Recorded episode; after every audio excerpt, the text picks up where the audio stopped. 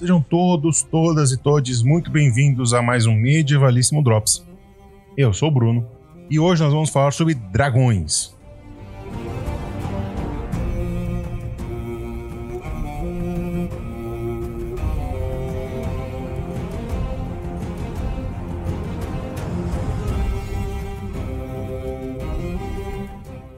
Esse reconhecimento e presença são tão fortes que não é incomum encontrar pessoas dispostas a acreditar que tais criaturas de fato existiam e sobrevoavam os castelos, catedrais e outros prédios do ocidente medieval.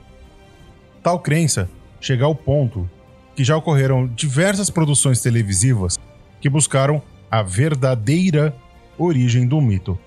Ingenuidade talvez seja o epíteto mais leve que me possa ocorrer nesse momento. O dragão era considerado a maior e mais perigosa das serpentes durante o período medieval, e por causa dessa associação com tal réptil, ela também passa a ser ligada à figura de Satanás, numa cristianização do folclore, movimento comum que pode ser observado, por exemplo, nas associações de Jesus Cristo com o unicórnio. Apesar do que podemos imaginar, durante a Idade Média, a principal força do dragão não está no seu sopro de fogo, que em algumas representações medievais o dragão nem possuía e sim na sua cauda. Era com ela que o dragão enfrentava seus inimigos, basicamente aprisionando-os e os sufocando. Seu inimigo natural, segundo a iconografia e o imaginário medieval, é o elefante. O sopro de fogo que sai de suas narinas e de sua boca é vista pelos medievais como uma tentativa de iluminar os céus e assim atrair para si homens desavisados ou aqueles desviados da fé em Cristo. Quando ele se utiliza desse recurso, ele se faz parecer como um anjo do Senhor, mais uma vez, mostrando a alegoria cristã de como Satanás é ardiloso e tenta corromper os bons cristãos.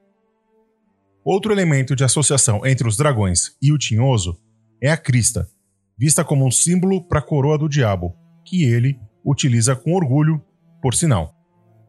Outro exemplo dessa cristianização do dragão se dá pelas agiografias de São Jorge, talvez o uso cristão mais conhecido de um dragão que se tem notícia, onde o animal claramente faz o papel de Satanás e de suas provocações e tentações.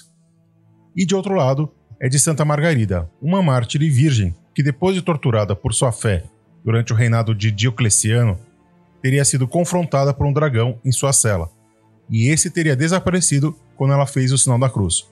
Em algumas versões, ela foi engolida e conseguiu sair de dentro da barriga draconiana ao fazer o sinal da cruz, saindo ilesa de tal cavidade. Diversos autores, medievais ou não, se utilizaram da figura do dragão para ilustrar alguma moralidade, como por exemplo Plínio o Velho, que em seu Naturalis História nos conta que os dragões são naturais da Índia e que eles poderiam engolir todo o sangue de um elefante em um único gole. Ou Isidoro de Sevilha, um dos maiores teólogos do período medieval, que descreve o dragão como o maior e mais perigoso dos animais em sua etimologia. Ou o escolástico Bartolomeus Angélicos, que dedicou algumas linhas de ser, desse ser fantástico em seu De Prohibitatibus Rerum. O mito do dragão foi se desacralizando ao longo dos séculos no Ocidente, e apesar de ser uma imagem viva quando pensamos em Idade Média, principalmente nos reinos da fantasia e do imaginário, seu sentido é outro nos dias que correm agora. Jorge Luiz Borges faz uma, uma leitura interessante do mito em seu livro dos seres imaginários. Na literatura de fantasia, cabe descartar Smaug, presente no Hobbit de J.R.R. Tolkien, assim como a utilização de George R. R. Martin como um elemento de desequilíbrio no Jogo dos Tronos, em uma canção de fogo e gelo. Ainda podemos encontrar a figura e o mito do dragão em diversos jogos e RPGs.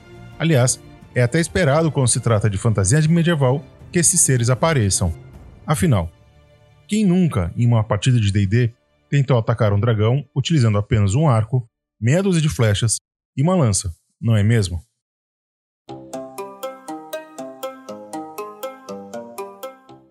Muitas das informações desse texto foram retirados do site The Medieval Bestiary, onde você encontra textos e imagens sobre as mais diversas bestas medievais. Vai lá conferir no bestiary.ca, o link também está na descrição desse Drops.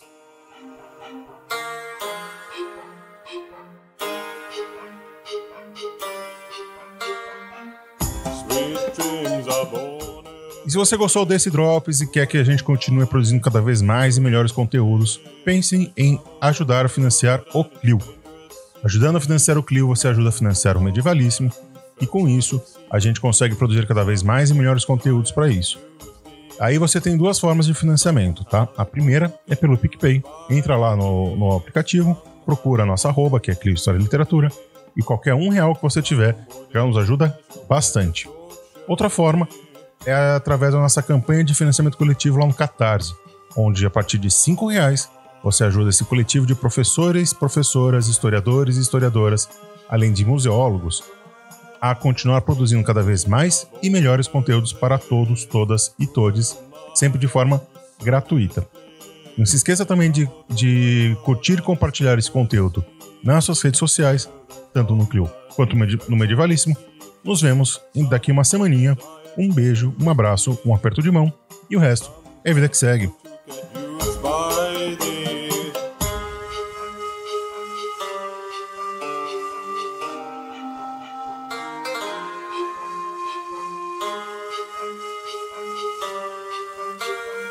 Hold thy head up, keep your head up, moving on. Hold thy head up, moving on. Keep thy head up, moving on. Hold thy head up, keep it on. Hold thy head up, moving on.